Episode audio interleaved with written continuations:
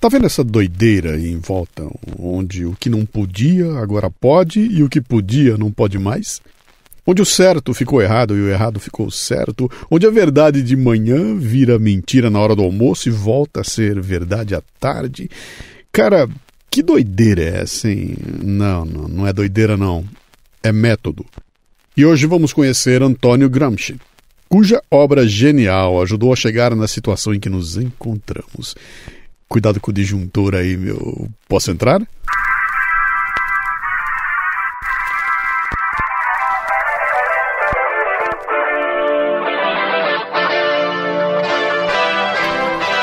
Amigo, amiga, não importa quem seja, bom dia, boa tarde, boa noite. Este é o Café Brasil eu sou Luciano Pires. Antes de começar o show, um recado. A transcrição deste programa você pode baixar acessando portalcafebrasil.com.br barra 629. Olha, já vai começar o programa. Não, não quero ser um bocodó. A dança da garrafa é muito bacana. Não, não quero ser um bocodó. Vem comigo ver que é legal pra chuchu. Não, não quero ser um bocodó. Pintinho amarelinho junto com o glu-glu. E quem vai levar o e-book Me Engana Que Eu Gosto é o Ulisses. Boa tarde, Cissa. Boa tarde, Luciano. Boa tarde, Lala. Meu nome é Ulisses e neste momento eu deveria dizer quem sou e onde venho, mas vou falar depois e vocês, vão, vocês vão entender por quê.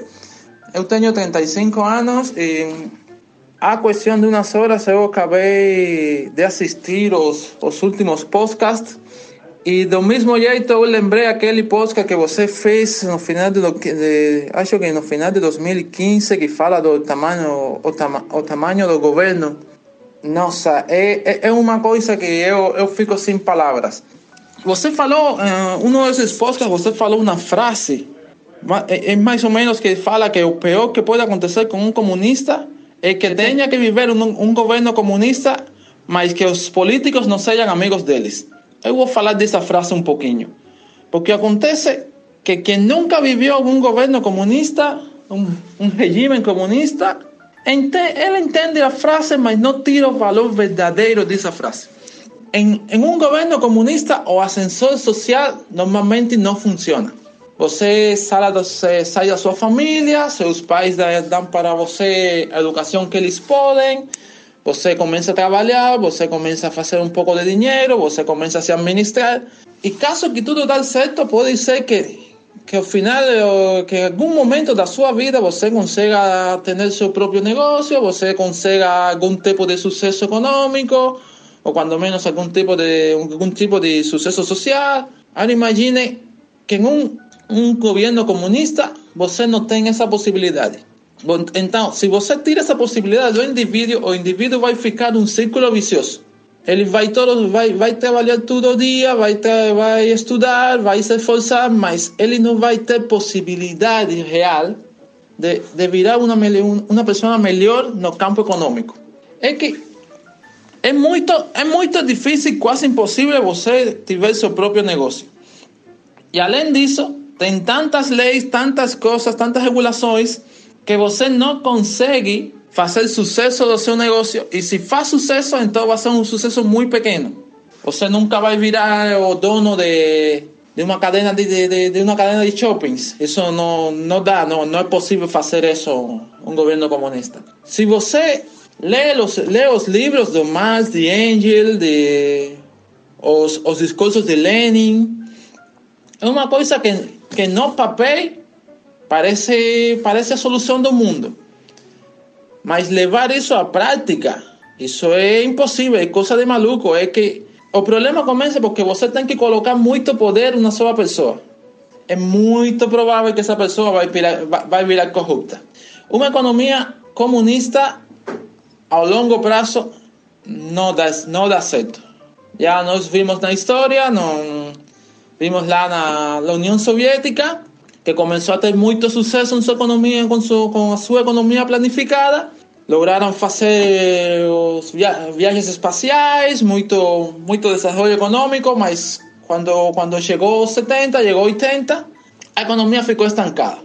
O, o, caso de Cuba foi pior. Parecia que iba a ter sucesso, mas a verdade nunca teve ni sucesso nenhum. E quando, quando a União Soviética desabafou, o, último tijolo do, do muro do Berlim foi Cuba. Também desabafou. E o que, acontece, que está acontecendo em Venezuela não deu nem sequer, não, não, não dá nem para falar do, do longo nem, meia, nem mediano prazo.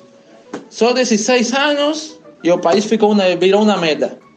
Se não tem empresa privada, não vai ter iniciativa. E se não tem iniciativa, não tem, não tem desenvolvimento. Se não tem desenvolvimento, não tem sucesso. E além disso, se não tem empresa privada, ninguém vai pagar impostos. E se não paga impostos, como vai, como vai, como vai a sobreviver o governo? Então, não, a verdade é que é, o, o, comunismo, o socialismo, isso não dá. Não, não vai dar certo. Nem aqui, nem em Marte, na Lua, no Sol, pode, fa pode fazer o que seja, isso não, isso, isso não, não dá certo. E se você pergunta, alguém pergunta por que eu estou falando desse jeito, é que eu sou cubano. Eu morei 32 anos lá em Cuba, eu cresci em Cuba, eu estudei em Cuba, morei em Cuba, trabalhei em Cuba. Eu não, eu não odeio a Cuba como país, é meu país, eu gosto dele, tem, tem muitas coisas lindas, mas o que acontece é que a política do governo, sim, isso é, é ruim demais. Então isso apaga muitas das coisas, de, das coisas bonitas que, que tem meu país. Mas até aqui, minha opinião, eu acho que ficou um, um pouco longe. Tchau, tchau, até mais. Longa vida ao cafezinho. Grande Ulisses. Olha, ele há tempos manda mensagens. Eu vou guardando aqui as pérolas que eu recebo dele para usar na hora certa, como nesse programa aqui, por exemplo. Depois que o programa for ao ar, é a opinião dele que eu vou querer ouvir, não é a dos ativistas de Facebook, não, viu? Caro Ulisses, muitas graças pela audiência de sempre, viu? O Ulisses começou a ouvir o Café Brasil por indicação do seu professor de português e, como ele mesmo disse, ficou enamorado. Obrigado, meu caro. O meu comentário sobre o teu comentário vai na forma deste programa. Arranjei uma namorada na banda do norte. A menina era de morte e era bonitinha. Me diz se quiser fazer amor com ela, você tem que arranjar também a camisinha. Muito bem, o Ulisses tem direito a um kit DKT, recheado de produtos Prudence, como géis lubrificantes e preservativos masculinos. É, tem que ver se a DKT terá um esquema para entregá-la nos Estados Unidos, viu? Olha, e por falar em DKT, presta atenção, cara. Você já sabe que boa parte dos resultados da DKT é revertida para ações sociais de combate às doenças sexualmente transmissíveis e ao controle da natalidade, não é?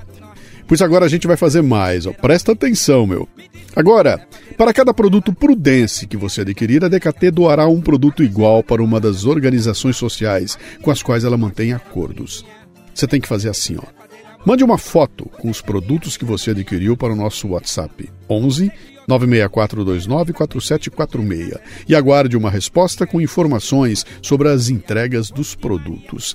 Assim, cada vez que você comprar um produto Prudence, estará contribuindo ainda mais para salvar vidas. Cara, mas antigamente a gente escondia, cara. Quando comprava camisinha era tudo escondido. Agora a gente tá pedindo pra você mandar uma foto de você com as camisinhas, cara. Vamos nessa? facebook.com barra DKT Brasil. Vamos lá então, Lala. Antes do amor, você... Compra o Prudência e ainda manda foto. Isso aí,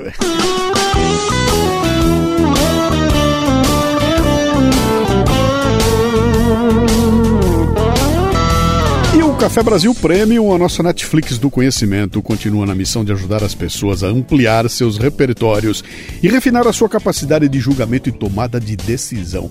Cara, se você curte o Café Brasil, gosta de verdade, tem que dar uma olhadinha lá, cara. A gente oferece um conteúdo de altíssima qualidade, é uma espécie de MLA, Master Life Administration. Duvida, hein? Então acesse bit.ly, lembra que esse li é LY, bit.ly barra Café de Graca e você poderá experimentar o Premium por um mês sem pagar. Faça uma degustação do cafebrasilpremium.com.br, conteúdo extra forte.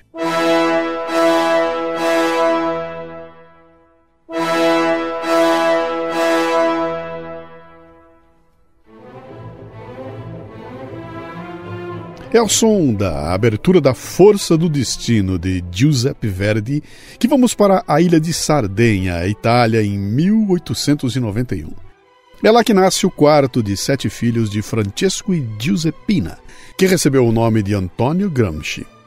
Francesco era um funcionário público, sempre em dificuldades financeiras e encrencado com a polícia, o que fez com que a família mudasse de vila em vila até se estabelecer no município de Guilarza. Em 1898, Francesco foi condenado por desfalque e preso, o que acabou desestruturando a família. Antônio, aos sete anos, teve de abandonar a escola e trabalhar até que seu pai saísse da cadeia seis anos depois. O pequeno Antônio sofria de problemas de saúde, especialmente a má formação da coluna, fazendo com que, adulto, medisse cerca de 1,52m de altura. Além disso, era corcunda criança pobre, com problemas de saúde, corcunda, filha de pai presidiário, vai vendo aí, ó. O pequeno Antônio cresceu num ambiente cercado pela pobreza dos mineiros e camponeses da Sardenha, que colocavam a culpa de sua miséria nos privilégios do norte da Itália, que rapidamente se industrializava. Nasceu ali uma espécie de nacionalismo sardenho que foi brutalmente reprimido pela polícia italiana. Em 1911, Gramsci estudava na Universidade de Turim, região que rapidamente se industrializava com o surgimento de indústrias como a Fiat e a Lancia, que recrutavam trabalhadores das regiões mais pobres. Nessa época, surgiram também os sindicatos e com eles os primeiros conflitos sociais causados pela industrialização. Em 1913, Gramsci se juntou ao Partido Socialista Italiano, onde conquistou posição de destaque. O jovem, que teve infância e adolescência pobre e problemática, estava numa panela de pressão social em plena revolução industrial tardia na Itália. Era, portanto, natural que se interessasse pelos escritos de um certo uh, Karl Marx e sua visão sobre a opressão social. Dali, ele acompanhou com interesse a Revolução Russa de 1917. Gramsci estudou linguística e filosofia, mantendo contato com grandes intelectuais italianos. Aos 24 anos, por problemas financeiros e de saúde, Gramsci abandonou os estudos. Ganhou fama de intelectual por seus escritos para jornais socialistas, tornando-se co-editor do órgão oficial do Partido Socialista Italiano. Na sequência, incomodado com o centralismo da liderança do Partido Socialista e concluindo que um partido comunista que seguisse a linha leninista era necessário, Gramsci foi fundamental para a fundação do Partido Comunista Italiano, do qual se tornou um dos líderes. E então, Benito Mussolini assumiu o poder.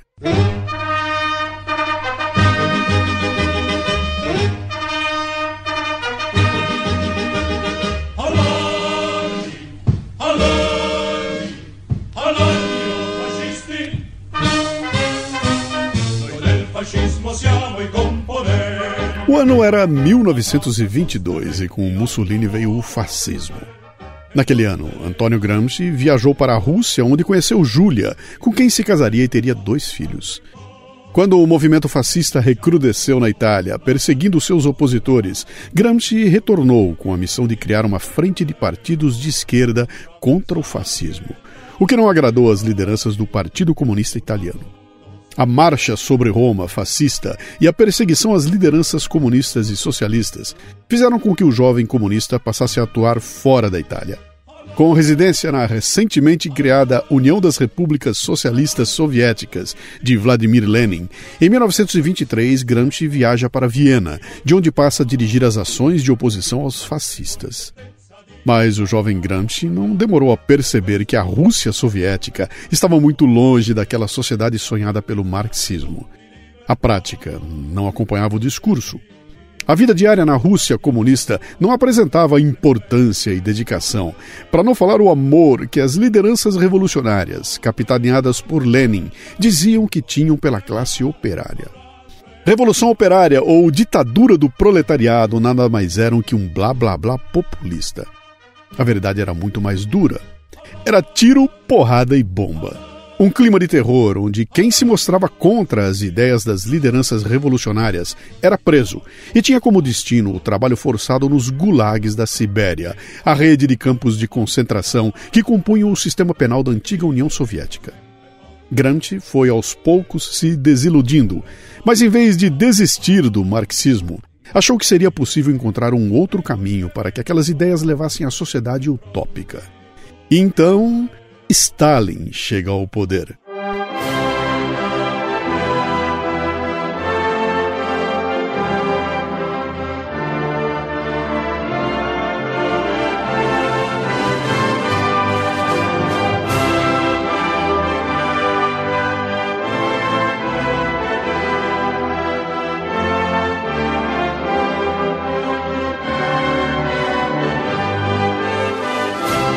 Enquanto a Rússia acelerava a transição de sociedade agrária para industrial, ficou claro que o objetivo primário de Stalin era construir uma potência militar com poder para impor o comunismo à força pela Europa e Ásia, e depois pelo mundo. O clima de terror cresceu e Stalin passou a exterminar sistematicamente seus adversários, Stalin permaneceu no poder entre 1924 e 1953. Estima-se que, nas câmaras de tortura, nos campos de morte, nas execuções ou simplesmente pelo confisco de alimentos, cerca de, atenção, 43 milhões de pessoas foram mortas. Mas esses são os cálculos modestos. Os não modestos falam de 100 milhões de mortos.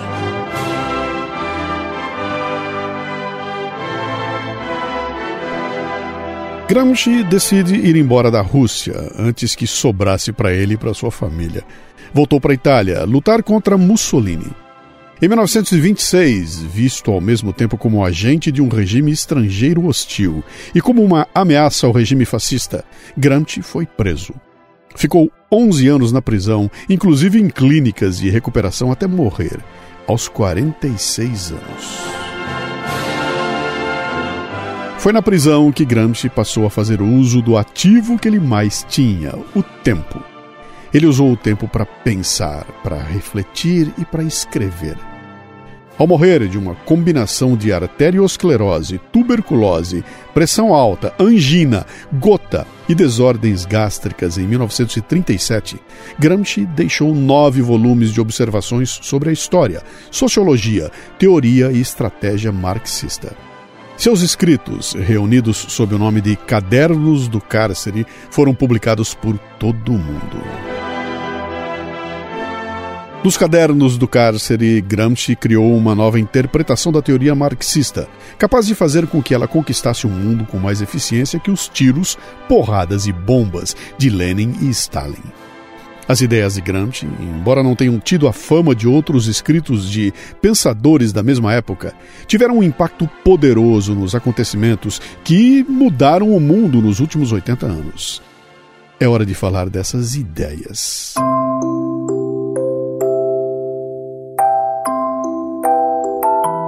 Se para Karl Marx e Vladimir Lenin era necessário mobilizar as classes inferiores pela propaganda, levando-as a uma revolução universal, a ideia da revolução do proletariado, para Gramsci o caminho era mais suave, mais inteligente, menos bruto.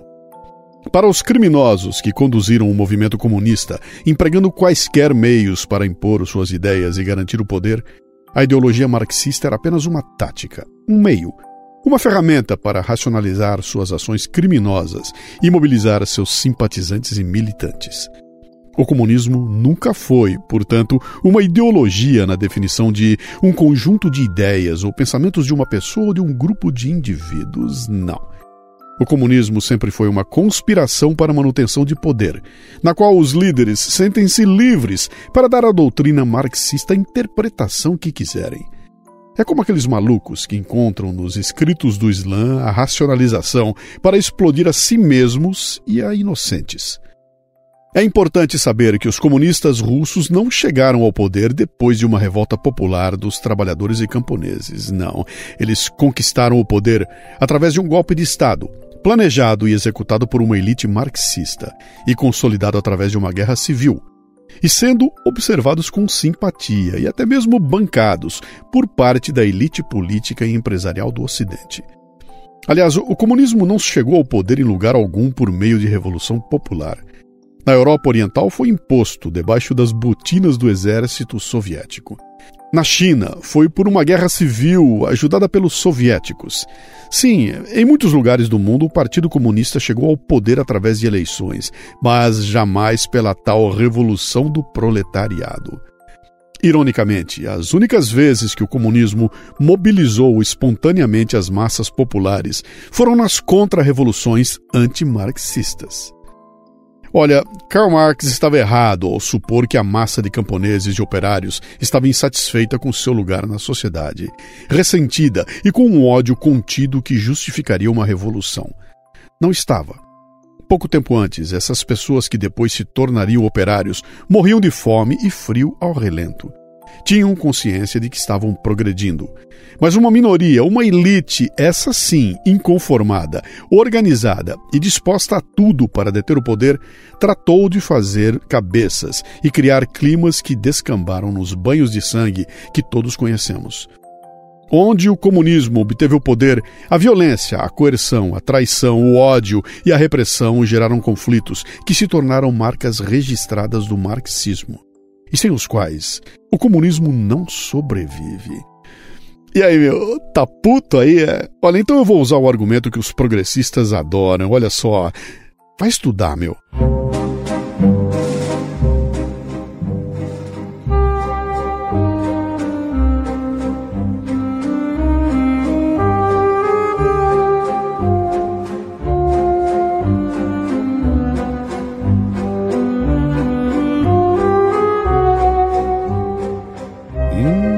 Esse som aí é a valsa número 2 de Dmitri Shostakovich.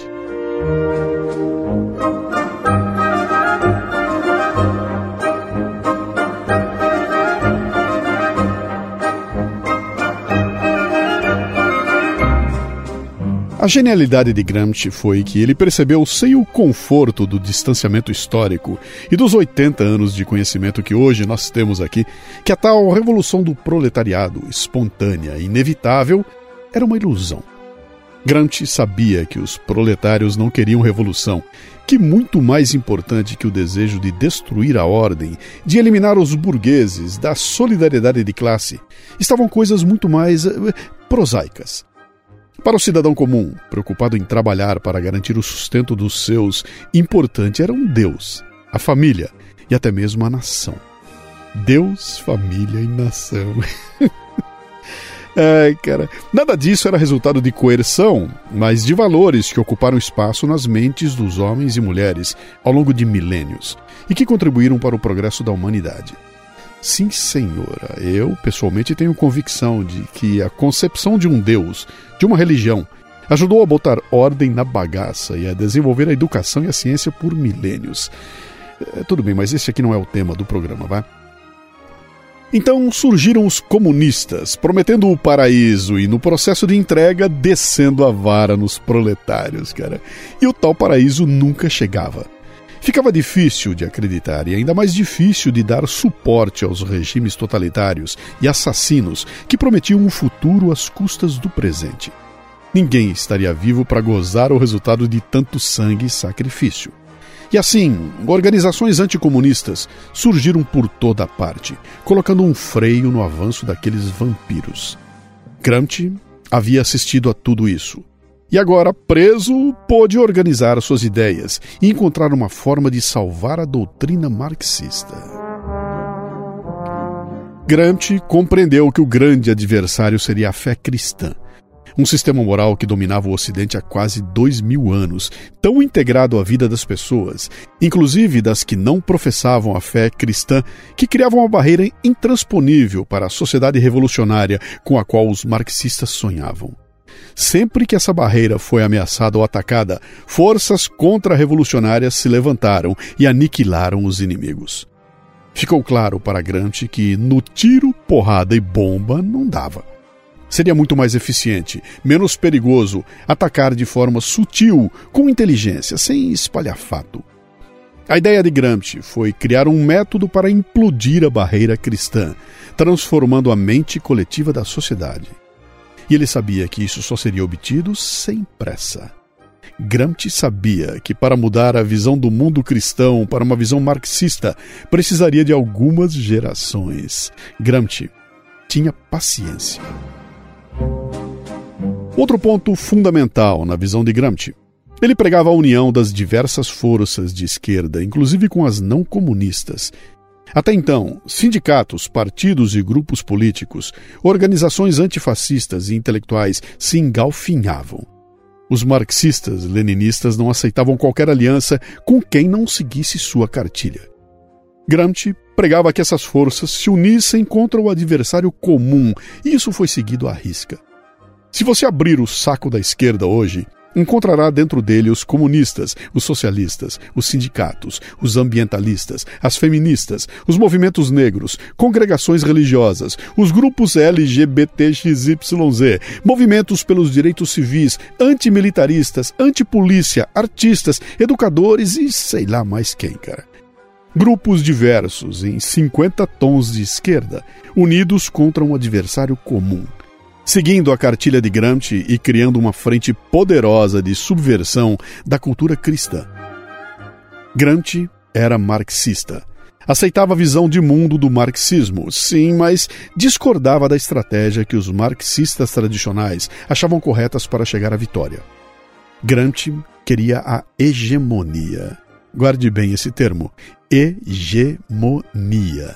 Ele é a base para compreender a extensão do pensamento de Gramsci.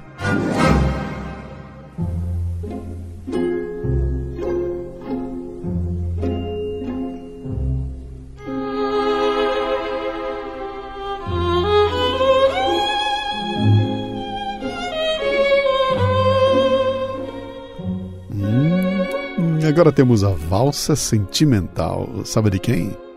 Tchaikovsky.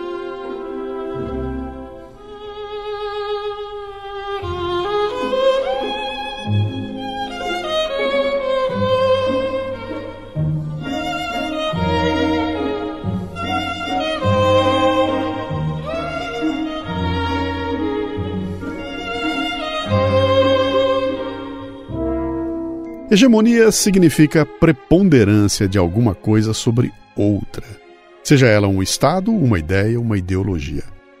Para Gramsci, hegemonia era o domínio de uma classe social sobre a outra, e não pelo tiro, porrada e bomba. Gramsci queria hegemonia política e sabia que apenas o poder do Estado e os recursos de força material do governo não bastavam. Era preciso conquistar os corações e as mentes das pessoas. Gramsci foi preciso ao indicar a absorção dos inimigos, pregando que os comunistas aceitassem a conversão de elites burguesas, o que reforçaria o marxismo, ao mesmo tempo que enfraqueceria os adversários. Traduzindo, Gramsci pregava que as mentes brilhantes dos filhos e filhas da burguesia fossem conquistadas pelas ideias marxistas e atraídas para suas fileiras. Você entendeu o brilho do Gramsci? Hein? Tiro, porrada e bomba não transformam o mundo, cara. A transformação só viria pela conquista hegemônica dos corações e mentes das pessoas e da cooptação das mentes mais talentosas e brilhantes do adversário. Assim, a vitória perene estaria garantida. Se você estiver tentado a dizer, ah, meu, mas isso é óbvio, cara, lembre-se, eu estou falando de ideias que surgiram quase 90 anos atrás. Então, meu, baixa a bola. Muito bem, resumindo o que foi dito até agora, Antônio Gramsci acreditava que se o marxismo-comunismo obtivesse hegemonia sobre a consciência humana, tiro, porrada e bomba seriam desnecessários. E Gramsci estabeleceu claramente os territórios a serem conquistados, as instituições culturais, as mídias, as igrejas, as escolas, a literatura e as artes em geral. Era ali que deveria ser buscada a hegemonia cultural, pois eram essas as fontes dos pensamentos e da imaginação que determinavam a cultura das sociedades. E o gênio de Gramsci se mostra em sua constatação de que, se você controlar as mentes que assimilam as informações, não precisa controlar as fontes das informações. Eu vou repetir devagar, ó. Se você controlar as mentes que assimilam as informações, não precisará controlar as fontes das informações. Mentes controladas são levadas para a imunização cognitiva, tornam-se incapazes de assimilar e até mesmo de compreender os argumentos que vão contra os valores e convicções nelas implantados. Mentes controladas amam a sua servidão, sem perceber que é servidão aquilo que amam. Eu sei. Gramsci desenhou um processo em etapas para obter a hegemonia cultural. É esse processo que eu vou apresentar agora, viu? Você já religou o disjuntor aí? É, prepare-se, ó. O primeiro passo é combater e enfraquecer os elementos da cultura tradicional, os que sustentam aquela barreira contra as ideias marxistas. É preciso combater as igrejas, nelas infiltrando a ênfase na justiça social e na igualdade social, reduzindo as doutrinas tradicionais e milenares até que se tornem irrelevantes. Para isso vale tudo, especialmente a ridicularização da história, dos ritos e dos representantes da igreja que não sigam as ideias marxistas. No Brasil, a criação da Teologia da Libertação e da CNBB, a Conferência Nacional dos Bispos do Brasil, representou a conquista da Igreja Católica Brasileira pelos marxistas. Em segundo vem a educação. Os currículos tradicionais são substituídos por currículos progressistas, politicamente corretos, enviesados e emburrecidos, reduzindo os padrões de ensino a níveis baixíssimos. Paulo Freire é o ícone da utilização da educação como ferramenta para a implementação do marxismo, com os resultados aí que a gente já conhece, né? Em terceiro vem a mídia, transformando os órgãos de comunicação em ferramentas de manipulação das massas e de combate e descrédito das instituições tradicionais e seus representantes. Você está vendo aí, meu? Em quarto, a moral. Tradições, valores e virtudes do passado são sistematicamente ridicularizados. Valores como o princípio de autoridade e a família, por exemplo, passam a sofrer ataques e serem culpados por atrasos no progresso da sociedade. Em quinto, a ridicularização de qualquer personalidade mais relevante, especialmente nas religiões, nas escolas e nas artes, que não siga a cartilha do pensamento marxista. Reputações são sistematicamente destruídas com a rotulação de hipocrisia e reacionarismo. Indivíduos sofrem linchamento moral ao manifestar ideias opostas ao pensamento hegemônico. Casos como o de Wilson Simonal, Regina Duarte, Olavo de Carvalho e, ironicamente, agora, agora, Reinaldo Azevedo, são exemplos. Rotulados como militaristas, fascistas, nazistas, homofóbicos, misóginos e tantos outros adjetivos que andam na moda, essas pessoas foram e são perseguidas e suas carreiras destruídas. No ambiente acadêmico, então, meu, é um horror. Qualquer professor que manifeste ideias não hegemônicas é tratado como um câncer a ser extirpado, inclusive por alunos doutrinados. Muito bem, algum desses passos da cartilha de Gramsci é familiar a você? pois é, meu. Lembre-se, ele desenvolveu o método mais de 80 anos atrás.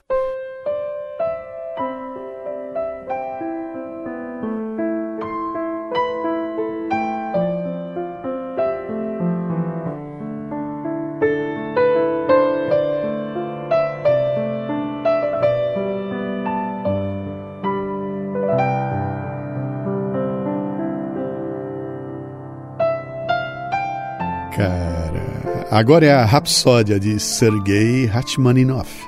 A música que é a trilha de um dos filmes que eu mais assisti na vida, meu. em algum lugar no passado. Ah, esses russos.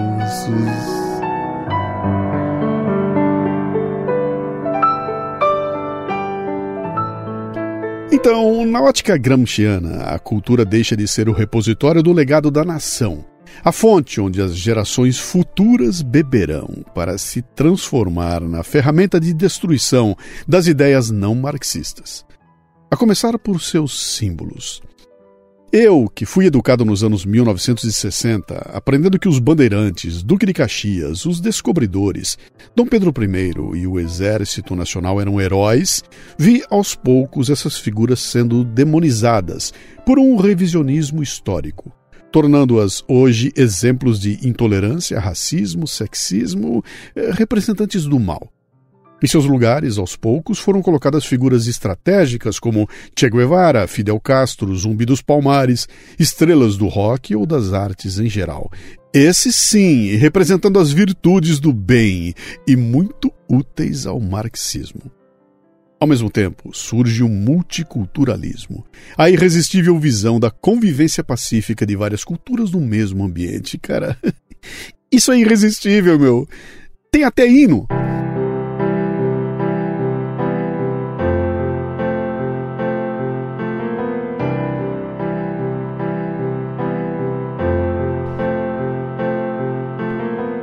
Não é? No multiculturalismo não cabem os valores cristãos, representados pela igreja repressiva, racista, machista e homofóbica, entendeu? Nem conceitos ultrapassados como casamento e família tradicional, tratados como uma conspiração machista para manter as mulheres permanentemente submissas. A família, então, passa a ser o antro onde se aprende a violência e a exploração dos mais fracos. É da família que nascem o nazismo, fascismo e intolerância. E então brotam movimentos gritando que o Estado é laico, proibindo crucifixos em locais públicos, lutando pela legalização do aborto, descriminalizando a pornografia e as drogas, flexibilizando a sexualização precoce e, como já se vê por aí, ó, flertando com a descriminalização da pedofilia. E assim, aquela barreira resistente vai caindo. No Brasil, o gramscismo encontrou terreno fértil. Quando o regime militar se instituiu no começo dos anos 1960, os estrategistas do poder decidiram que deveriam se ocupar com as questões econômicas, de infraestrutura da lei e da ordem. E entregaram as questões românticas, como a educação e a cultura, para uma elite marxista, que deitou e rolou, cooptando as mentes mais brilhantes e talentosas da cultura brasileira tendo à sua disposição as universidades, a imprensa, a música, o cinema e o teatro, ficou muito fácil implementar o modelo desenhado por Antônio Gramsci. E por 60 anos, pacientemente, o que se viu foi a construção da hegemonia cultural sonhada por aquele italiano 80 anos atrás. O resultado é o que se vê hoje. Ícones culturais como Chico Buarque defendendo regimes totalitários, Gilberto Gil defendendo a libertação de um político condenado e preso, cantores e cantoras usando os palcos para manifestar intolerância e fazer proselitismo político. Artistas globais gravando vídeos vergonhosos em defesa de teses politicamente corretas, professores doutrinando abertamente os alunos contra o capitalismo malvadão, jornais, rádios e revistas tomados por profissionais completamente comprometidos com a visão marxista. E do outro lado, um sistema educacional destruído, incapaz de apresentar outras visões do mundo que não a marxista para os milhões de alunos em formação, e insistindo numa receita que jamais deu certo. Vai, meu! Tenta dar uma opinião contra o pensamento hegemônico aí de qualquer corrente marxista para ver o que é que te acontece, meu. Pois é. Foi no Brasil que o grantismo deu certo.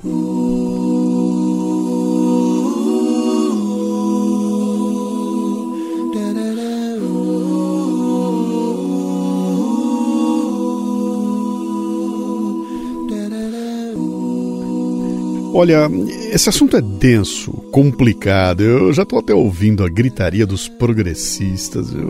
Deixa que gritem, vai. Agora você já conhece seus métodos e intenções e pode ficar esperto. Todas essas loucuras que você está assistindo, lendo ou ouvindo nas mídias tradicionais e sociais, embaladas num discurso do bem, da salvação, em tom de voz manso, amigável e com um sorrisinho, não estão ali por acaso.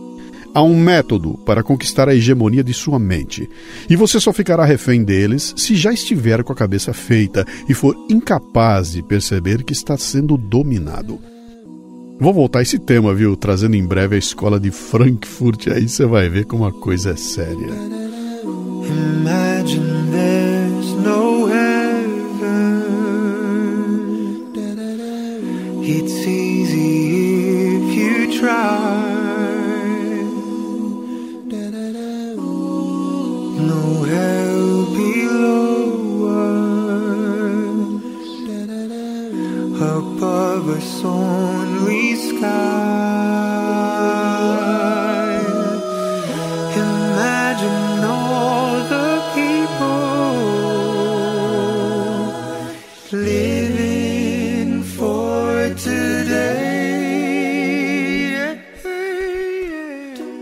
Assim então, ao som de Imagine, que John Lennon um dia disse ser praticamente um manifesto comunista, aqui na interpretação do grupo Pentatonix, que vamos saindo uns, uns aliviados, outros incomodados. Com o boquiaberto Lala Moreira na técnica, a desesperada Cissa Camargo na produção e eu, que adoro estragar a festa, Luciano Pires na direção e apresentação. Estiveram conosco nosso amigo cubano, Ulisses, uma série de hinos e músicas russas. De, puta, agora eu vou enrolar a língua, cara. De Shostakovich a Rachmaninoff e Tchaikovsky e o grupo Pentatonix.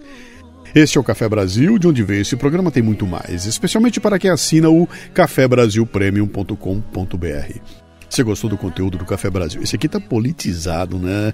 Mas tem outros temas aí que não são tão politizados, tem a ver com, com comunicação, com moral e ética, com, com administração, com gestão, com produtividade. Eu posso levar na sua empresa. Entre em lucianopires.com.br e conheça minhas palestras. Quem assiste não esquece. Para o resumo deste programa, acesse portalcafebrasil.com.br barra 629. Mande um comentário de voz pelo WhatsApp no 11 96429 4746. E também estamos no Telegram com o grupo Café Brasil. Para terminar, uma frase de Aldous Huxley em seu clássico Admirável Mundo Novo. O Estado totalitário realmente eficiente seria aquele onde o todo-poderoso executivo, dos chefes políticos e o seu exército de gestores controlariam uma população de escravos, que não precisariam de ser coagidos, porque eles amariam a sua servidão. Café Brasil